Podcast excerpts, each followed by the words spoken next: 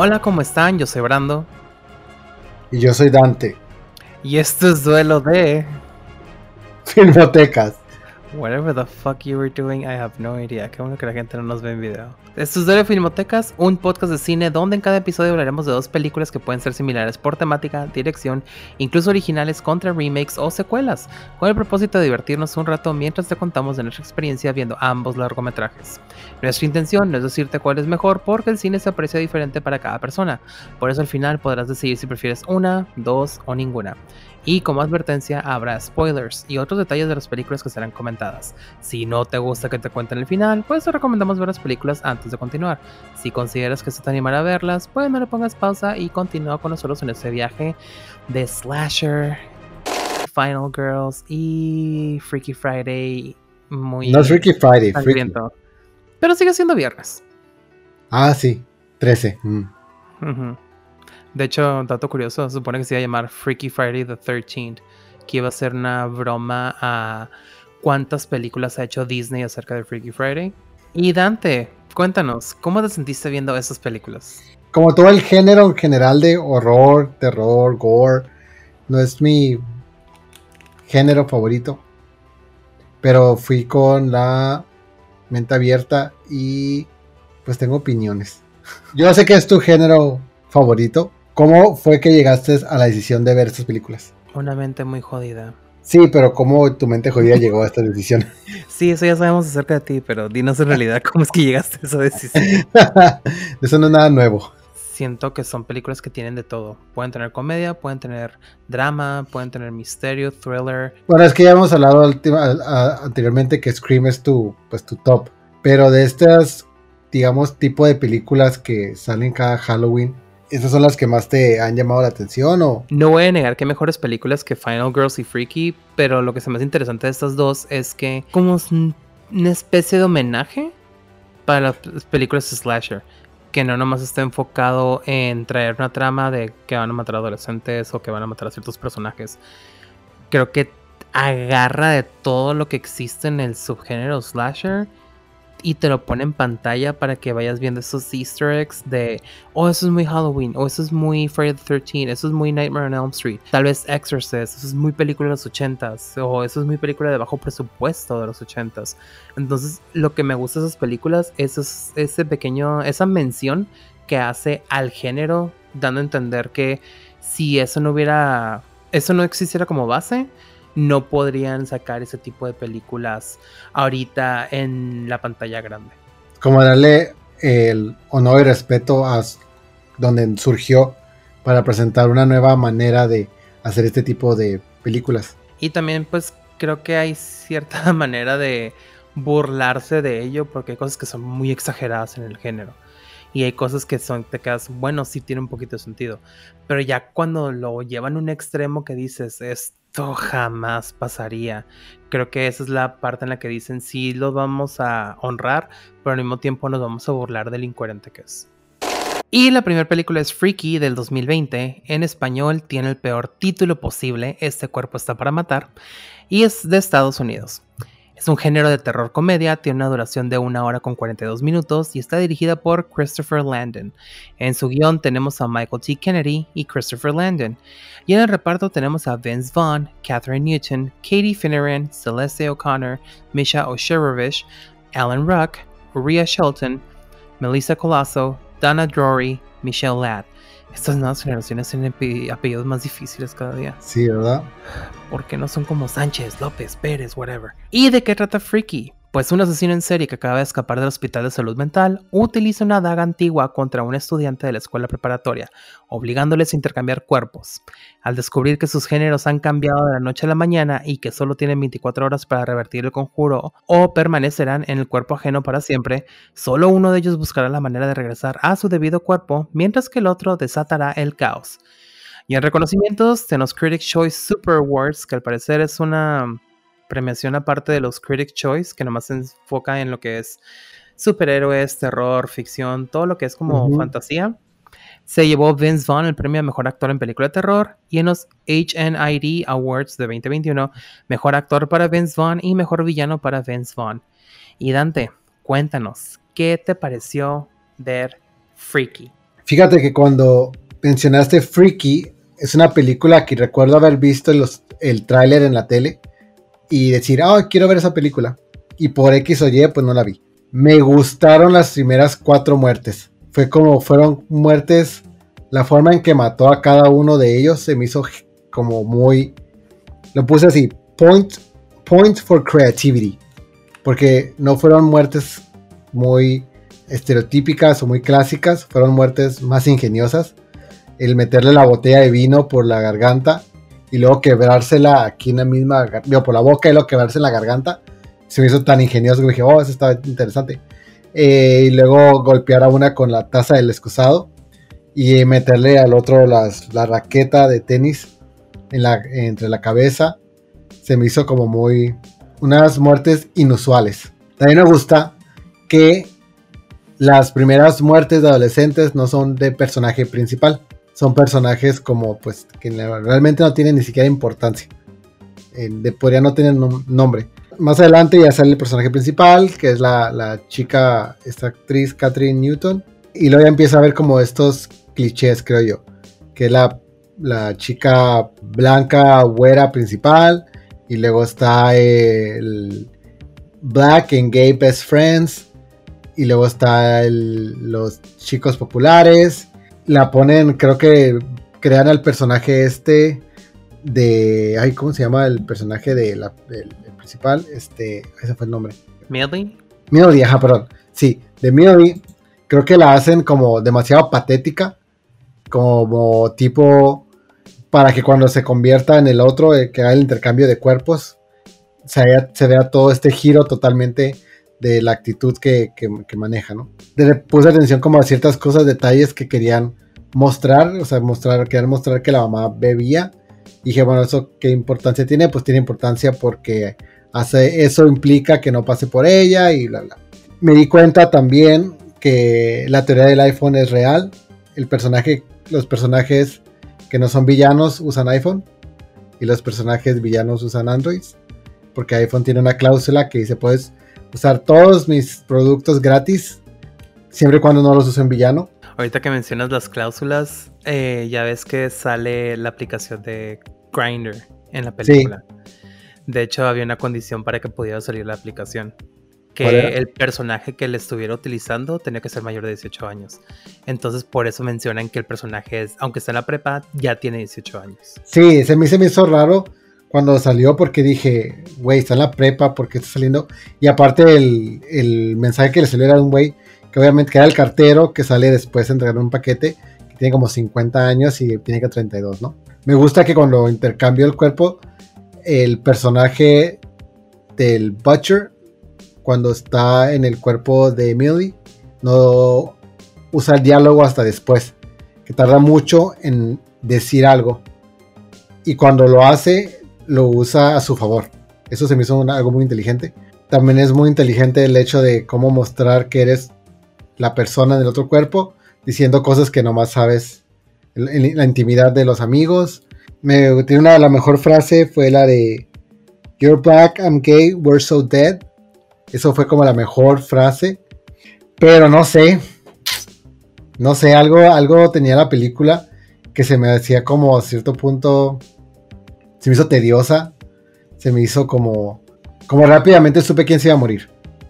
Porque desde el inicio te muestran quiénes fueron los que fueron malos contra Millie. Entonces, obviamente, actuando de esa manera, siendo él el Butcher, iba a reaccionar y los iba a matar. Supe que iba a matar a, este profesor, a la mm, tipa esta, la mala, la, la Mean Girl, a los Jocks que le estaban tirando mierda. Creo que Vince Vaughn es buenísimo actor haciendo comedia. Y creo que los momentos cómicos, pues son. Ese güey se los roba. Y creo que se divirtió. Estoy casi seguro que se divirtió mucho intentando ser una actriz atrapada, atrapada en su cuerpo. Se le nota. Se me hizo como un tipo de película de. Vamos a jugar con esto. Algo ser novedoso, pero se me lo terminé viendo como otro. Como, ah, ok, just another slasher film. Es, hay algo curioso en esta película. Que salió justo en el momento en el que reabrieron los cines para durante la pandemia. Entonces uno pensaría, ah, pues es una película que tal vez grabaron durante COVID. Pero luego te das cuenta que la película en realidad la grabaron en 2019. Entonces no hay como que una excusa para decir, wow, se siente muy, muy separado los personajes, muy separada la trama. Se nos parece que la grabaron este, con un chorro de medidas de seguridad, pero no. Creo que tiene que ver mucho que el guion simplemente no estaba listo para poderlo hacer película. ¿Por qué? El guionista principal era Michael Kennedy, que después integró Christopher Landon. Christopher Landon es el que dirigió y escribió Happy Death Day. Y de hecho ah, tiene otras películas. Disturbia con Shia LaBeouf. Mm, sí, a veces que le gustaba. La mayoría de las películas de Paranormal Activity, de hecho, la chica esta que interpreta a Millie sale en la cuarta película de Paranormal Activity. Órale. Entonces, pues ya había trabajado con ella antes. También Scout's Guide to the Zombie Apocalypse, eh, las, de, las dos de Happy Death Day, y va a estar recientemente involucrado en Scream 7 digo, ya si quieres saber cómo va a ser Scream, pues tienes toda esta trayectoria que ha dejado para decir, probablemente va a ser una mega comedia. O tal vez sí le va a poner un poquito de seriedad y va a decir, wow, me, va, a cagar del susto como en Paranormal Activity 2. Pero Michael le tocó ver Happy Death Day y dijo, wow, se me hizo interesante cómo hizo un slasher de Groundhog Day. Porque eso es Happy Death Day al final del día. Entonces lo, le habló con él, le mostró su proyecto juntos trabajaron y como que empezaban a ajustar detalles, pero siento que no estaba como que 100% bien establecido el guion. Pero al final dijeron como que, ah, ya, chingue su madre, así lo vamos a sacar, como sea. De todos modos, este, ha de haber dicho tal vez Christopher Landon, pues tengo contrato con Universal y me están exigiendo otra película, vamos a hacer la tuya. Entonces, así lo sentí, como muy apresurado. Porque si hay un chorro de detalles que dejaron así como, ah, como si acabaran de pintar una pared y de repente no pusieron el letrero de pintura fresca y de todos la gente se recargó en ella. Así lo sentí como que no, no estaban bien para hacer la película. Sin embargo, hay muchas cosas que yo creo que sí dieron en el blanco. Y creo que mencionaste una de ellas ahorita. En el Opening Kill, que es los cuatro adolescentes que están narrando la leyenda y terminan siendo masacrados por el Butcher. Se me hizo interesante ahorita que mencionaras. Se me hacen muy originales y de hecho, todas esas muertes vienen de otras películas. Órale. Todas ya fueron utilizadas en Halloween, Friday the 13 y Sorority Row. Por eso digo que esta película es que va señalando de esto es como aquella película, esta es como la otra película. Entonces, para una persona que tal vez no ha visto películas de terror lo suficiente como para empezar a reconocer, sí va a decir es creativo. Y sí es creativo porque agarraron lo mejor de esas películas o los mejores skills para decir esto lo voy a poner aquí como un homenaje. Y pues al final del día funciona, porque es cierto, la primera, los primeros minutos son los más brutales en mi opinión. Sin contar el del profesor este de carpintería que de repente pasa por la mesa, por la sierra de banco. Que ese dije, ese señor lo tenía bien merecido, la verdad, porque era un pato. Sí, eso, esa escena se me hizo como, como necesaria en el sentido de que ese profesor tenía que morir.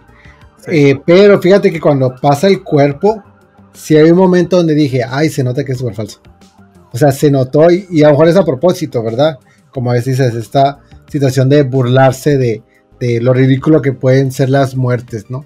Sí, es ridículo, pero es que en sí toda la película es ridícula. O sea, desde el simple hecho de que tengan una daga azteca que tiene una inscripción en español, ya te quedas como no seas mamón. O sea, porque no está en náhuatl o otro idioma que en realidad sea de, de la cultura en ese momento, pero en ese tiempo, pero bueno, y también me da risa cuando van con la profesora española que les da la daga y, le, y la excusa para el otro güey que no sabe español es, ay, es que tengo dislexia. O sea, estúpidos niños gringos. Sí, lo cual es todo un resumen de esta película. Gabachos, estúpidos niños gabachos, perdón. Pero sí, creo que esta película está interesante porque, digo, me agarra de todo. Y también un dato, un, un detalle que no sé si haya sido adrede, es que el diálogo me recordó mucho a Heathers. Como la manera. Sí, porque están metiendo tantas líneas que te quedas pensando. Eso está incorrecto. Eso probablemente no funcionaría bien. Ah, sí. Por ejemplo, cuando está diciendo lo de Love your black wiener. También la frase esa de You're black, I'm gay, we're dead. Ah, pero, pero ahí, se, ahí se nota esa como la burla. En esa frase se nota la burla a las películas de, güey, obviamente nos van a matar a nosotros. el otro texto sí se nota como tipo, let's get, let's be raunchy. También, esta fue la que yo dije, no mames, es lo más culero que pudieron haber dicho. y, es una frase bien pendeja que di cuando le estaba hablando Josh a Millie, porque pues son judíos, que le dice, your mom's superpower is guilt. Y pues algo muy característico, estereotipo que ponen ahí en de las familias judías es que las mamás siempre están me, hablando, metiendo cizaña, culpa a los hijos. Y me quedé, bueno, esta película sí tiene un diálogo, sí, se me hizo similar a Heathers y justo cuando va entrando a la escuela va sonando la canción de Que Sera cuando ya intercambiaban de cuerpos. Entonces dije, creo que hay cierta inspiración en esto. Y más porque también es de los ochentas. Pero bueno, o sea, puedo entender todo el contexto y puedo entender todo como las inspiraciones. Pero tal vez es a lo mejor es el hecho de que como no son mi estilo de película, no, vaya, no estuve como tan invested en it, on it. Como fue como que, ah, ok, está, está bien, está bien para. Qué bueno que no fui al cine a verla, pues vaya. Pero igual no sé si por el simple hecho también de que la gente no está asistiendo al cine, la gente apreció un poquito más esta película de lo que le hubieran apreciado tal vez si hubiera salido en un tiempo normal. Puede ser, ¿eh? puede ser. Fíjate que ya, como que estoy pensando ahorita, creo que también algo que me molestó, no me molestó, simplemente fue como, ah, es que Vince Vaughn se notaba que estaba divirtiendo pero la actriz haciéndola de Butcher estaba como muy en su papel, como de, ah, como muy, como muy monótono su, su actuación, mientras el personaje de Vince Vaughn estaba actuando como realmente así espontáneo, genuino, y la otra se notaba como, como one note. Es que creo que no le dieron mucho con qué trabajar porque yo lo sentí muy como ella tenía que ser el personaje de Butcher, pero Butcher nomás era prácticamente un asesino que no hablaba, que eventualmente comenzó a hablar. Que dije, wow, rompió la, el perfil de Michael Myers en Halloween. Entonces, sí se me hizo extraño cuando ya empezó a hablar. Yo dije, pues igual y no va a hablar en ningún momento porque estaba casi como niño feral que nomás decía una sola palabra y ya no decía más cosas. Entonces, no sé en qué momento ya aprovechó y dijo, pues voy a decir frases completas. No sé en qué momento hubo esa evolución y tampoco la detecté en la película porque pasó de la noche a la mañana prácticamente. Y aparte, perdón que te pero aparte también era como desde el inicio, era como una situación de, de solamente voy a matar, como, como su estímulo solamente era matar sin, sin llegar a un fin, digamos. Entonces, ah, creo que las otras películas que he visto sobre asesinos tienen un propósito y en este parecía que el único propósito era matar. Porque no había pasado ni una hora que se había levantado de la cama y ya traía un cuchillo a punto de, de enterrárselo a alguien. Pero es que no tenemos como que gran historia acerca del personaje. Digo, no le dieron mucho con qué trabajar. Si alguna vez consideraron tal vez hacer una secuela y explicar un poco más de por qué el asesino traía esa intención, pues en realidad no creo que vaya a suceder, porque la secuela la veo muy lejos de que vaya a, a concretarse. Y, pero ahorita que mencionas lo de Vince Vaughn, fíjate que Vince Vaughn sí me dio risa, pero siento que no, a pesar de que le dieron este, le dieron un perfil completo, entre comillas, a pesar de que es un estereotipo, de una rubia adolescente, tímida, este, prácticamente, no sé, Taylor Swift and You Belong With Me. Así, desde los bleachers, vestida de mascota del equipo de fútbol y todo, buscando al futbolista, ta ta ta, y la fregada. Creo que su personaje ni siquiera lo hizo basado en eso, porque cuando empezó a hablar, dije, ese no es el tono que está utilizando Millie al momento de ser adolescente. O sea, cuando ya le cambian el cuerpo de adulto, el Vince Vaughn optó, siento que agarró esta voz de niña fresa porque de repente se le escuchaba como este tono cantado. Y dije, Millie no hablaba así. Pero está bien, el güey está haciendo lo suyo, se está divirtiendo, se nota que quiso como que tal vez salir del rol, pero al mismo tiempo lo sentí un poco, no al borde de lo ridículo como Ralph Schneider, pero lo sentí muy como The Hot Chick, cuando de repente mm. cambian papeles Rachel McAdams y Ralph Schneider en la película, que ya ahora el, el personaje de Rachel está en Ralph, así lo sentí porque igual Rachel McAdams sí está hablando así en la película, como muy, oh my god, y bien fresona de esa época. Pero creo que aquí agarró esa tirada también.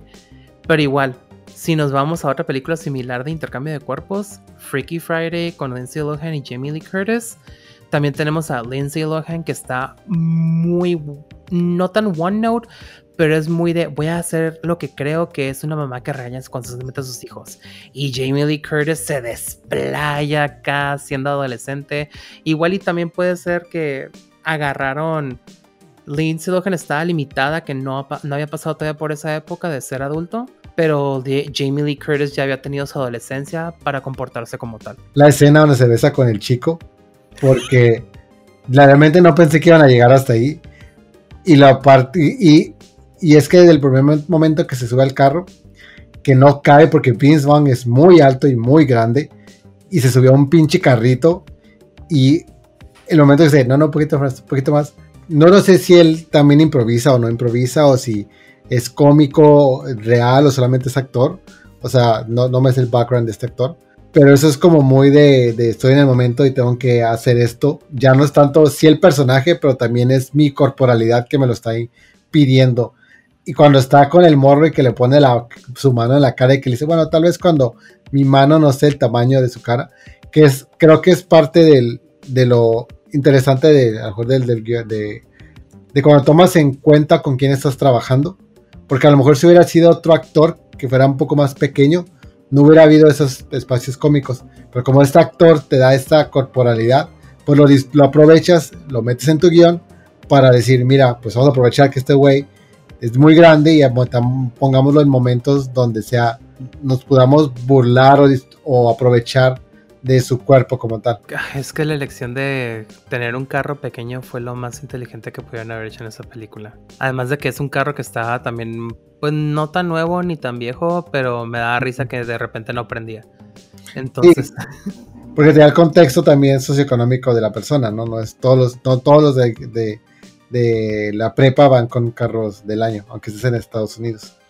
Que también la parte chistosa fue cuando le dice la mamá al niño, Josh, you may be anything, but you're not straight. Algo así. Esa fue una de las mejores frases también. Ya que si nos vamos también a la trama, ah, no sé, digo, considerando que no le pusiste, ay, no sé, no, no, no te fascinó ni te llenó el ojo. No sé si consideras que sea una película que también, o sea, además de ser un slasher, también trata de lidiar con lo que es la pérdida de un ser querido. Porque al final, la familia de Millie están, están, las sentí perdidas porque pues perdieron al papá en este caso.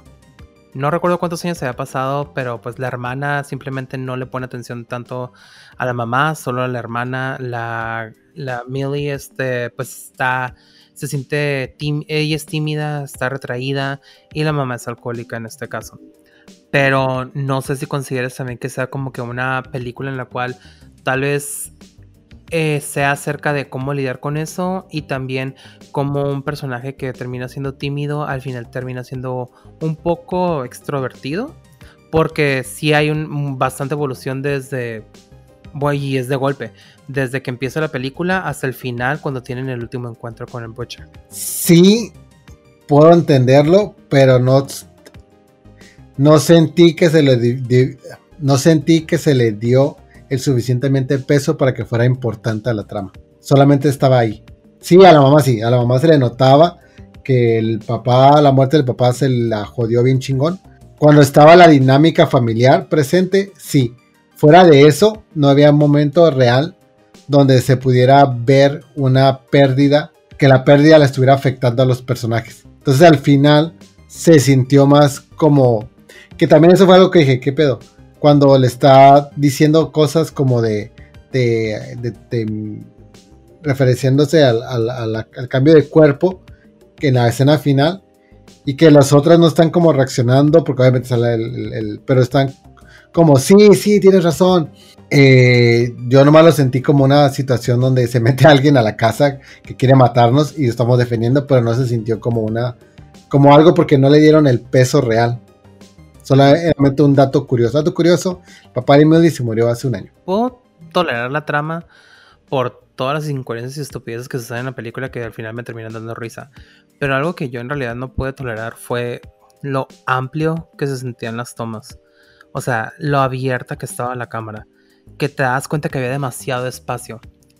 Pues, por eso digo que si hubieran dicho, ah, es una película que hicimos durante la pandemia, lo entendería, porque se ve que todo es un set, nada se ve real, todo se ve simplemente hecho como si fuera para una película 100% de comedia. Me molestó que durante el manejo de cámara hay películas de terror que son muy buenas. De hecho, en Happy Death Day no me molestaba como había escenas amplias y al mismo tiempo había escenas que eran muy de cerca, eran muchos close-ups.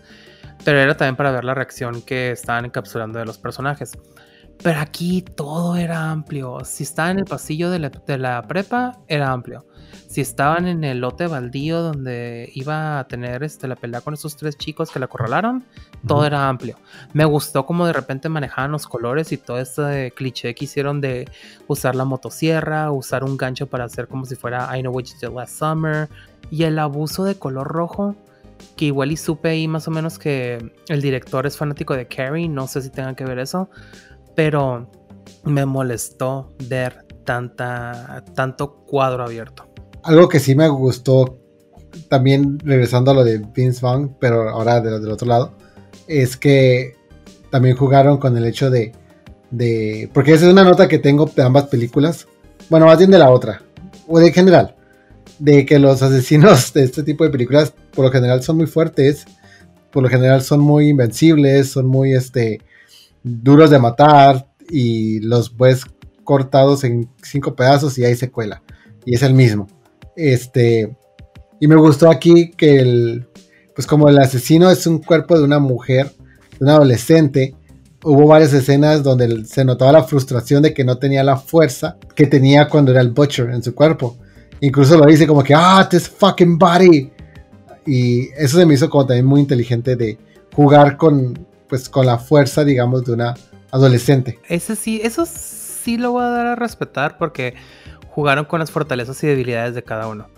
Porque, o sea, la fortaleza del Butcher era que, pues, prácticamente tenía demasiada fuerza.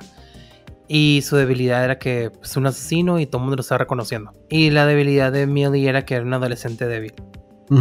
Pero de todos modos, qué buen dominio de, de machete, cuchillo, garfio, motosierra. ¿Qué más utilizó?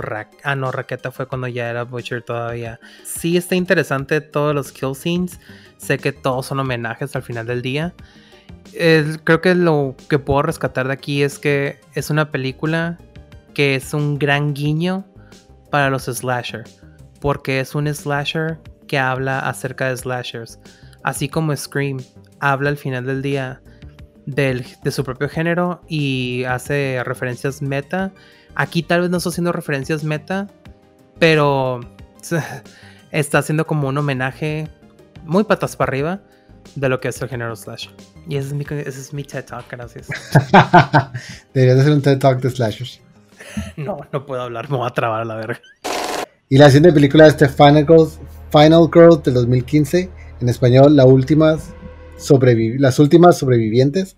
Igual origen de Estados Unidos, con un género de terror comedia, una duración de una hora 30 minutos, bajo una dirección de Todd Strauss Schulson, un guion de MA14, Joshua John Miller, con un reparto de Thaisa Farmiga, Malin Ackerman, Adam Devine, Thomas Middleditch, Alicia Chaucott, Alexander Ludwig, Nina Dobre, Angela Trimburg, Chloe Bridges, Dorian Thompson y Lauren Gross.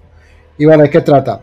Tres años después de la muerte de su madre, la hija de una actriz cuyo único éxito fue una película ochentera de terror tipo slasher, queda atrapada junto a sus amigos en la misma película de su madre. El grupo de amigos y los personajes estereotipo deberán buscar la manera de alterar el guion para no convertirse en la próxima víctima y asegurar su lugar en la secuela. ¿Qué reconocimiento llevó? Bueno, en el Stanley Film Festival de 2015, el premio de la audiencia. En el Mile High Horror Film Festival de 2015, premio de la audiencia en el Sitges Film Festival de 2015, premio especial del jurado, mejor libreto, y en Fright Meter Awards del 2016, mejor libreto. Y Dean Brandon, ¿qué onda con Final Girls? Final Girls, tengo que admitir de una vez que si tengo que elegir entre Freaky y Final Girls, Final Girls all the way. Porque siento bastante independiente a pesar de que es una película que tuvo un budget y actores que son decentes. digo, para empezar, Alia Shocker que haya salido en esa película se me hace ya bastante que haya excedido tal vez le encantó el guion, no sé por qué habrá dicho que sí, pero me gusta esa idea que haya participado aquí.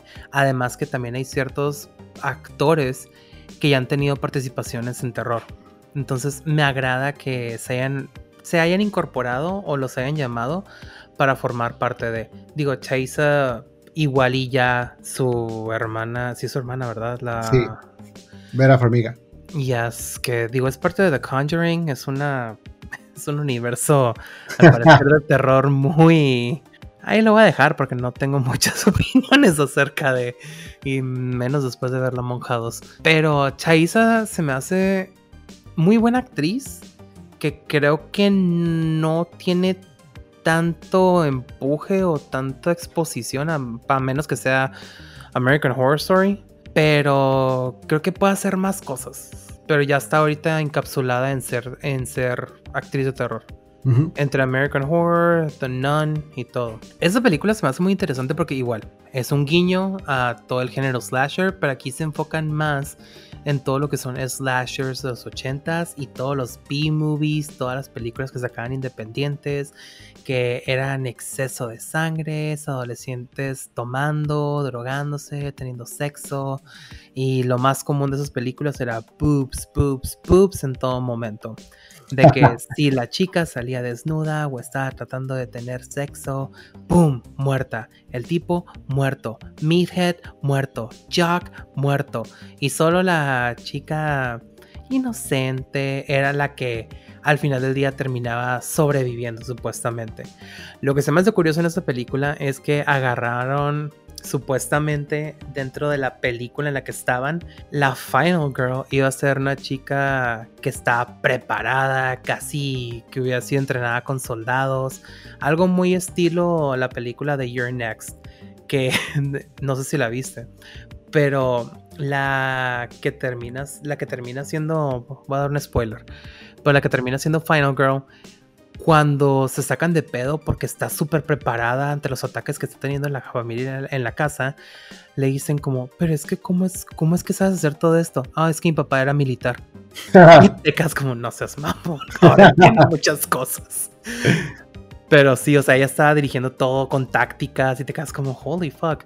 Pero sí, está muy entretenida esa película. Para los que no la han visto, ahí chequenla. Probablemente está en Netflix, HBO, no sé. Entonces, esa película es más interesante por la trama que toca, de que es un homenaje a las películas 80s, pero igual, regresa esta parte sentimental que agarra la película de terror, porque como dije, agarra comedia, pueden ser drama, pueden ser thriller, pueden ser suspenso, lo que sea, pero agarra el duelo que tiene esta chica por haber perdido a su mamá hace tres años y que la hayan invitado a ver una película justo en el aniversario de la muerte de la mamá, pues obviamente le duele más. Sí, claro. Entonces, como toda sigue en duelo y está este, mal por la pérdida, pues el simple hecho de haber quedado atrapada en la película donde su mamá sale bastante, o sea, prácticamente casi la única película en la cual fue famosa o en la cual yo creo que hizo, pues claro que va a tener como que todas estas regresiones y ese déjà vu y ese sentimiento de que pues si estoy aquí con mi mamá es que aprovechar el tiempo, pero va a haber un momento en el que se va a acabar porque todas las películas acaban. Entonces va a querer siempre eh, salir de la película con ella a pesar de que es un personaje de ficción. Entonces me agrada cómo la empujan hasta cierto punto en este duelo a tratar de vivir con la idea de que existe una esperanza de poder volver a estar con su mamá. Pero pues al final del día no, no hay tanto desarrollo en ello que al final estancan esa idea y de pronto en un abrir y cerrar de ojos ya está consciente de que pues no, no, no vamos a salir de esta con ella. Y creo que igual y mucha gente pudo haber esperado, las personas que le iban a ver, de, oh, la mamá va a reconocer de que ella es, ella es su mamá y que ella es su hija y no es que tanto. Puede que sí, pero ella nunca lo dice a viva voz. Nunca le dice soy tu mamá. O nomás entiende que la chica está en duelo porque sabe que ella es la actriz como que si no sé si te llegas a dar cuenta en la parte cuando ya están en iglesia que le dice yo soy la persona que los tiene que sacar de esto como que abre un poco los ojos y reconoce que pues el motivo por el cual le duele es porque sabe que ella es la actriz que está interpretando el personaje, que es la mamá. Entonces, ay, no sé, está muy extraño esto, pero me gusta esa parte y la comedia ah, no es un Tucker and Dale, pero tiene ciertas cosas que dices está en su punto para lo que está diciendo. Sí son muchos estereotipos, hay muchas cosas que son muy ad hoc a los 80 y se están burlando de ello por lo inapropiado que era en ese tiempo. Y digo, actualmente también hay muchas cosas que siguen siendo inapropiadas, pero creo que está en su punto. Sin considerar que hay también muchos chistes que se sienten gastados.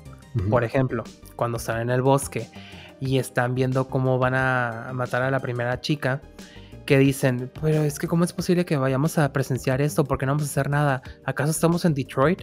Dije, wow, eso es como la variante del chiste que hicieron en Scary Movie 4, cuando Brenda le enseña a Cindy imágenes de, cómo son los ataques en Detroit, que le dice, esto es Detroit, y se ve cómo están balaseando.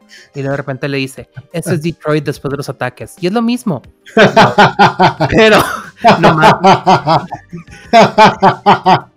nomás metieron los aliens, que sí me dio risa cuando lo vi la primera vez. Y me sigue dando risa porque eh, fue creativo en cierta manera. Pero aquí lo sentí como muy gastado de esa manera, como que nomás quisieron tirarle tierra a Detroit en ese momento, como cuando de repente en las películas dicen, oh, ah, es que había tanta droga y mujeres desnudas que parecía un bordel de Tijuana. Y te quedas, ah, qué hueva. Sean más creativos para eso. ¿Cómo me, me tomó terminar esta película? Me gustó al inicio la muerte de la mamá, porque no me lo estaba esperando para nada. Para nada y de repente nomás fue papas. Pues ya, se murió. este. me gustó que le dice. Creo que las mejores frases que le dice de la película que me parecer que le dijo: Never, never start. If you're an actress, never make a slasher film. Se me hizo como muy interesante el que se lo esté diciendo a Thaisa Farmiga. Porque justo lo que dices, ahora ella está eh, cast, typecast en un puro ah, cine de terror, horror, series así, ¿no? Me empezó a llamar mucho la atención eh, todo el inicio, era como que verga, esta, esta película como que se ve interesante. Me gusta cuando están en el cine y que lo que estaba pasando en pantalla estaba pasando de una manera en el cine actual. El fuego, el cigarro, la botella. Que dije, ah, ok, va a ser como, como lo que está pasando acá en la pantalla, va a estar pasando en la vida real, ¿no? como este wink, y después se suben, se meten a la, película, ¿no? Empieza lo que es el loop de la panel, y dije, claro, esto es un loop, ¿no? El problema que tuve con esta película es que todo se me estaba haciendo ah, como obvio, como, ah, ya sé que sigue, ah, ya sé que sigue, ah, ok, esos son los estereotipos, ah, ok, sí, este, ah, claro, claro que cuando se van a dividir se van a ir con el estereotipo. Entiendo lo que se estaban intentando hacer, que era como mostrar de una manera como wink, como tongue in cheek, como burla, como parodia, como no sé qué palabra utilizar, sobre las películas de los, de los 80 pero creo que llega un punto donde abusan tanto de eso que deja de ser interesante. Es como, ok, sí, sí, ya sé que eso va a ser el, el plot twist, sí, ya sé que eso va a ser como, what else. Las partes que más me, me, me hicieron súper interesantes fue cuando estaban contando la historia y en el flashback, como está en una película, y ellos y los actores tienen que recorrer la película junto con ellos, pues cuando empieza a ver este cambio de escenario, se quedan ¿qué pedo? ¿Qué está pasando? Y hay un terror real porque están haciendo el flashback y están viviendo el flashback. Entonces eso se me hizo súper genial, como de las mejores partes de la película. Pero fuera de eso creo que todo era tan, todo era como, o sea, ya sabías qué iba a pasar porque ellos mismos te están diciendo, vamos a recrear la película. Y vamos a cambiar ciertas cositas, pero vamos a seguir recreando la película. El mismo título te dice, The Final Girls, durante la película te están diciendo, van a sobrevivir dos, dos personas. Ya sabes que van a ser los personajes principales. Hay una frase que también dice el, personaje de Nina Dobre que dice, güey, soy la Mean Girl de una película de los 80 yo soy la que sigue que se va a morir. Entonces, creo que llega un punto donde tanto too much cleverness works against them. Es como, ok, sí, ya sé que le está haciendo este wing, pero, ajá, y luego se me hizo como, como que podía entender por dónde iban, pero también sentí que no fue tan bien logrado. Creo que tienen la capacidad de hacerlo, porque como dices, ¿no? Los actores son actores, o sea, de buen rango, o sea, Thomas Middleditch es uno de los gran actores de comedia, hace improv, Thaisa Farmiga, como mencionas, Malin Ackerman también tiene un poquito de renombre, Adam Devine, o sea, sí son, ahí Alia son actores que tienen pues buen trabajo. Entonces cuando vi el cast dije, a la verga, esto va a ser interesante. Pero no sé, ahí me dejó como, como deseando más, como hoy. Incluso al final, cuando empiezan los créditos y que la abraza y que ya se está acabando, dije, ah, va a despertar en un hospital y va a despertar en la secuela. Y luego despertan y lo ven y le dice, fue un sueño. Y dije, ok, me equivoqué. Y luego el otro dice, no, si pasó de verdad. dije, ah, que es la secuela. Y sigue lo que sigue, ¿no? La secuela. Fíjate que a mí me tomó mucho tiempo eh, recapacitar por qué habían despertado en la secuela. Hasta que recordé que la presentación era un double feature. Que igual y pues está curioso saber si al final de la secuela iban a sobrevivir todos o si simplemente Jackins se fuera eliminado en la secuela, ya no iba a regresar al mundo real. O también otra teoría que puedo llegar a tener. Tal vez en realidad todos se murieron en el cine y están en el limbo. Eh, algo que sí, aquí sí, a diferencia de la otra película, es que aquí sí se nota mucho el deseo del personaje de Thaisa de querer estar con mamá. Ahí sí se nota como el, oh, ahí está la persona que más importante en mi vida que ya murió. Y incluso lo dice, no, no es tu mamá, es un personaje que está siendo tu mamá.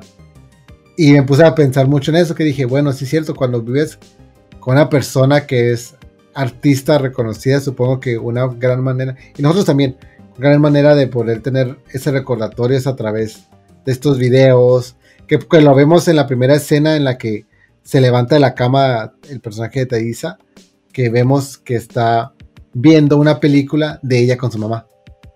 Y, y flash forward, pues termina en, una, en la película que hizo famosa a, su mamá. A mí lo que se me hacía, dije, bueno, ¿cómo va a convencer de que esto avance?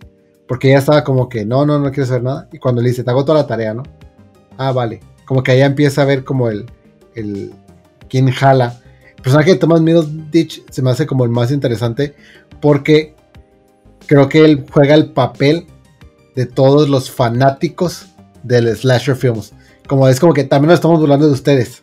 Sí, porque el güey dice, no, no, esto no pasa, mira, tienes que ser virgen para poder sobrevivir, mira, nosotros no vamos a pasar nada.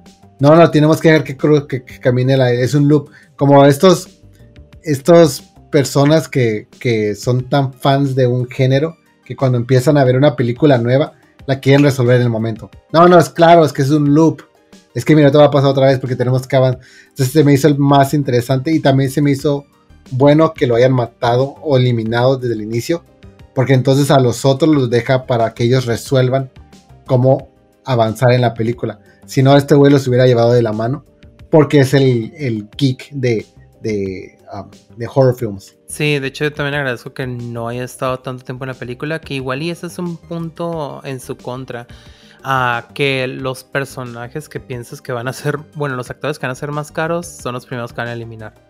O sea, si no van a estar mucho tiempo porque sabes que te van a estar cobrando la hora. Entonces, si factura alta, la gente se va a ir inmediatamente. Y eso es lo que se me hizo también este, muy evidente aquí. Digo, la película, hay cosas que sí me llegó a tomar por sorpresa, pero otras que dije, no, sí se sentía fresco. Pero es que pasa tanto tiempo entre un kill al otro que hay un hay un vacío en el segundo acto que no sucede nada. Nomás están narrando la historia, están viendo cómo se, se mueven los personajes y no pasa más. Hasta que, y de hecho, creo que los uh, kills que hay o las eliminaciones que hay en el segundo acto ni siquiera son a manos del villano. Terminan siendo por ellos mismos porque descubren la verdad o por culpa de los que vienen del mundo real y se terminan matando solos cuando van corriendo en el carro y dije, esta chica que salía en Pretty Little, Liars y Adam Devine van a irse inmediatamente. Entonces sí, dicho y hecho, se terminan eliminando la película. Y luego ya terminamos viendo a los otros personajes que dices, bueno, de los principales creo que nomás hay uno que han eliminado, digo, de los que vienen del mundo real, nomás uno han eliminado. Y los demás, quién sabe en qué momento vaya a ser, tal vez va a ser gradualmente. No, de repente cuando hacen su hazaña de mi pobre angelito, todos terminan ahí casi muertos. Entonces ahí me quedé como, bueno, esto sí es un poquito triste, ¿no? No sé si así era parte del guion o si hubo alguna cláusula en la cual firman y dijeron como que no, queremos estar más tiempo en la película porque como es comedia y casi todos hacemos comedia y al final del día nada más tenemos dos actrices que van a hacer el tono dramático de toda la película, pues somos muchos comic reliefs para ayudar en esto. Que ese es otro punto que digo, son demasiados comic reliefs.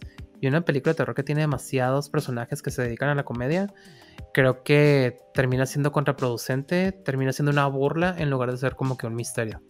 Exacto, y eso fue lo que yo sentí. Como y al final era como de. Era demasiado self-aware. Sí, se fue más allá de lo meta. O sea, no trató de hacer como que una un comentario sutil acerca de las películas de terror, se fue completamente derecho a decir, somos una película de terror dentro de otra película de terror que va a hablar acerca de películas de terror y nos vamos a burlar de eso. Bueno, tal vez no burlar, pero vamos a hacer conciencia de que esto es una película de terror y van a ver una película de terror y somos una película de terror y no somos más. Que de todos modos también se me hace curioso que digan somos una película de terror cuando los tonos que utilizan en la película jamás son acerca de películas de terror. Es demasiado colorido todo lo que utilizan. Sí. De hecho, ahí me noté que hay un filtro amarillo que está bastante, resalta bastante. O sea, es un amarillo al borde de la hepatitis que dices, ok, esto ya no es una película de terror, nomás va a ser película de terror porque están tratando el tema y, las muertes que va a haber. Pero fuera de eso, es una vil comedia. Algo que a que me, bueno, algo que también se me hizo como puedes ver que los personajes también van entendiendo lo que está pasando, es que ya cuando están en el, en el charco, que dice, cuenta la historia, cuéntales otra vez para hacer un flashback, eso, eso se me hizo muy buen punto como de, ah, ok, están agarrando el rollo del universo en el que están, pero también se me hizo como, fue demasiado rápido y fue demasiado inefectivo para usarlo. Me quedé pensando, bueno, igual eso ya es como más filosófico, pero ¿cómo dejas a tu mejor amiga morir? Como cuando suben y que les cae el, el, el librero. El librero y que nomás ves que le dice, sí, vete, bye y son tus mejores amigas, ¿cómo, qué tan fácil es más salirte y salvarte, ¿no? Fue como dije, ¿cómo la dejas morir? Yo no sé si dejaría morir a mis mejores amigos ahí nomás tirados. Y a lo que yo iba con, con esto también es lo que te decía lo otro, ¿no? ¿Por qué si ya explotó la casa con el asesino adentro, ¿por qué sigue estando vivo? ¿Por qué los asesinos de los slashers son tan fuertes? Porque los tienen que poner como seres casi sobrenaturales. Pero son humanos. ¿Son? ¿Los de Scream no son humanos? Ah, eso sí, pero porque ellos reconocen que son enmascarados, son personas enmascaradas. Pero si tenemos a Nightmare on Elm Street, Jason y Halloween, son personajes que es lo que hacen para que la gente termine teniendo miedo a esos personajes. Que si ves que va en contra de las leyes de la física, vas a, vas a pensar como, no mames, no hay manera de que lo pueda matar, yo también voy a valer madre aquí. Brincamos con eso, acaba de decir, brincamos a la escena final, que como es la Final Girl, le llegan superpoderes y se puede mover como si fuera una gran, como si tuvieras, como si su papá fuera militar y empieza a, asesinar fácilmente a tipo este Billy, ¿cómo se llama? Que ahí se me hizo interesante ver esta evolución, como este upgrade que le dan de videojuego, por no sé si tenía que ver por el simple hecho de que ya no había mujeres y de repente todo lo que se estaba concentrando en, todas, se, las fuerzas se, fueron hacia ella y terminó teniendo pues la actitud o el perfil o la fortaleza de Final Girl. Sí, no, sé si fue por eso. Pero igual, es una película que está dentro de una película con supuestos personajes que están basados en la vida real. Entonces, sí, es incoherente, pero te da a entender que siempre existe esta mamada de la última chica, la que ves toda, se va a escuchar bien mamón, pero la flaca que está sentada en esa silla, que no ha hecho nada en toda la película más que gritar y correr y decir que la quieren matar, al final va a tener la fuerza para aniquilar al villano. Fíjate, yo así puse mi último comentario. She went to sequel mode. O sea, ni siquiera se había acabado, estaba andando y que, ah, se fue la secuela. Creo que me dejó a mí como con ganas de, oh, tienes el potencial. Que eso pasa siempre con las películas de terror. Te das cuenta, te, te emocionas tanto de ver un trailer que dices, wow, esta va a ser la mejor película, va a romper esquemas, la tengo que ver. Y luego terminas llegando al cine. No, pero estoy hablando de otras películas que de repente ven, otras personas que llegan a ver trailers de películas de terror y solo te pasan lo más interesante y lo que terminas viendo en el cine es puro relleno del trailer. Ah, Porque te das cuenta que lo mejor fue lo que te expusieron en esos 3, 5 minutos de avances y dices, wow, o sea, en realidad no tenía nada que hacer.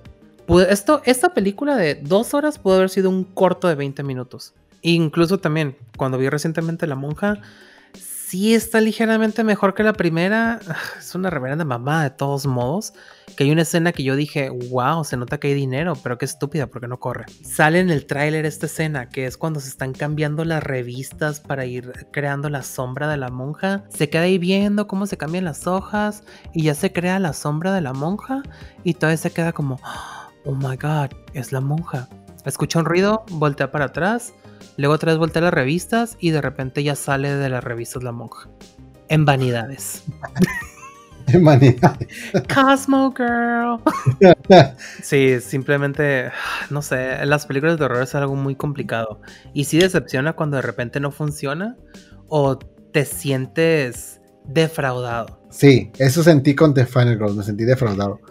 Porque realmente me quedé investor en la, en la, en, la trama al inicio y dije, verga, esto va a ser algo interesante. En It Fell Short. Bueno, igual y te sientes mejor cuando ves las siguientes dos películas que vamos a hablar de terror. Suspiria, esa me gusta. ¿Sí la viste? Sí, la vi. Pero, la vi. ¿No has visto en Fabric? No, esa todavía no. Creo que te vas a llevar un buen rato viendo esa película. Porque dura tres horas. dura tres volúmenes de tres horas cada uno. Creo que una de las escenas más chistosas de toda la película para mí fue el momento en el cual por fin le dan oportunidad a Tina, que Tina es un personaje que la llevo en mi corazón. La que tienen toda amarrada con guantes, una chamarra, que se tomó el Adderall y está toda hiperactiva después. O sea, la tienen amarrada porque le dicen, tú no puedes bailar porque si bailas se va a aparecer el asesino, porque te vas a querer encuerar y por tu culpa nos van a matar a todos. Y la tienen ahí toda esposada, amarrada y cuando ya por fin la dejan hacer lo suyo, es el peor baile que he visto en mi vida. Además del baile de Pearl, pero. Ay, no, el Pearl es una genialidad. Dije, pobrecita. Tanto que estuve esperando su momento para desplayarse y terminó haciéndolo como si se hubiera metido 10 líneas, la pobre mujer. Pues literal, se había metido 30 Adderalls. Sí, yo no sé cómo le una sobredosis, pero como es un personaje de ficción, pues igual y por eso no tenía me gustó, ella me gustó la línea, no me acuerdo de Yes, I love Legend, ta ta ta en Bon Jovi. Y siento que no se esfuerza tanto en decir sus líneas. No, lo estaba disfrutando tanto esa actriz. Y para cerrar, yo tengo una pregunta. ¿Qué orden serías de muerte en un slasher? El primero. Justifícala, ¿por qué? Porque va a ser a mano propia. No, no es cierto. en modo purga. Nope. Yo sería el primero en irse en, una película así. Pero justifica, ¿por qué? Hay dos. O soy el primero o soy el del medio. El primero porque yo no tengo el físico para sobrevivir la película. Pero no puedo ser el primero porque yo no tengo el star, star power para irme primero. A menos que si dicen, ok, va a ser a la mitad, solo sería porque sería el comic relief. No hay otra manera. Yo no llegaría al final. Yo creo que yo sería el segundo. ¿Por qué? De nuevo, tampoco soy una persona, sería una persona famosa ni nada. Yo no soy mucho de slashers, pero mi teoría es que sería el güey que es como de, de, o se asusta demasiado y es como que, oh shit, oh shit, y, y, se encierra de una manera que la gente, que, que, es como, pero que es el amigo de la estrella principal, pero no el mejor amigo, como el amigo terciario. Entonces, como no soy el mejor amigo, no llego a correr junto con ella al final o con él. Bueno, Dante, aparte de su pregunta, de todos modos te voy a hacer la pregunta porque pues es parte del podcast, pero si te obligan a ver una película, ¿cuál de estos dos volverías a ver? Yo creo que miraría Freaky. Entonces te vamos a mostrar la contraria cuando estés en tu secuencia de eso. Tú ya lo dijiste en el episodio que preferirías Final Girls antes que Freaky, pero sí, esa es tu, tu última decisión. Sí, sí es Final Girls mi última mi respuesta final. Porque me gusta el duelo que tiene el personaje de Chaisa. Porque al final del día no resuelve nada. Y creo que la película se queda igual. No resuelve nada. Y el hecho por el cual se avienta inmediatamente contra el asesino con no me acuerdo qué arma agarró. Es porque está molesta. Está molesta que tiene que volver a pasar por la misma situación. Y no va a ganar nada. Eso sería todo en el episodio de esta semana. Muchas gracias por estarnos escuchando en estas dos películas de Slasher por el mes de octubre. Y Por Halloween. antes de irnos, les recuerdo cuáles son nuestras redes sociales, donde nos pueden mandar comentarios, pueden ver clips de las películas que hemos hablado, información adicional, detrás de escenas y otros detalles. Estamos en Instagram, Facebook y TikTok como W Filmotecas. Y bueno, nos pueden encontrar en todas las redes de streaming, ya sea en Apple Podcasts, en Amazon Podcasts, en Spotify, en YouTube. Recuerden aplastar el botón de suscribir para cuando salga un nuevo episodio les llegue la notificación, eh, tanto en Spotify como en YouTube, en Apple, en Amazon. Y recuerden de darlos en donde se pueda, darnos un rating de 5 estrellas para que nuestro algoritmo suba y cuando una persona esté buscando un podcast similar al nuestro, sea uno de los que se les recomiende. Entonces, por favor, y ah, por favor, compar- eh, y también compartan el episodio a todos en todas sus redes, ya sea en Facebook, en Instagram, en TikTok, en, en Twitter, y taguenos para saber qué están compartiendo y díganos qué es lo que han pensado del episodio, qué películas de Halloween van a ver ustedes. Y también díganos cuál es su película preferida de este episodio. Tal vez es ninguna, como hemos dicho al inicio del episodio, o puede ser ambas, o tal vez solamente una. Y díganos también en qué orden creen que ustedes morirían en un slasher film. ¿Por qué? Y bueno, ahora sí, eso sería todo. Muchas gracias por escucharnos y nos escuchamos otra vez próximamente en otro episodio, también donde vamos a tratar de hablar de películas de terror. Probablemente ya no, no, ya no van a ser slashers. Ahora sí ya no van a ser slashers. Nos vamos a ir de una vez a una pista un poquito paranormales, sobrenaturales y con un poquito de magia involucrada. Les recuerdo, yo soy Brando Yo soy Dante, y esto ha sido Duelo de... Filmotecas.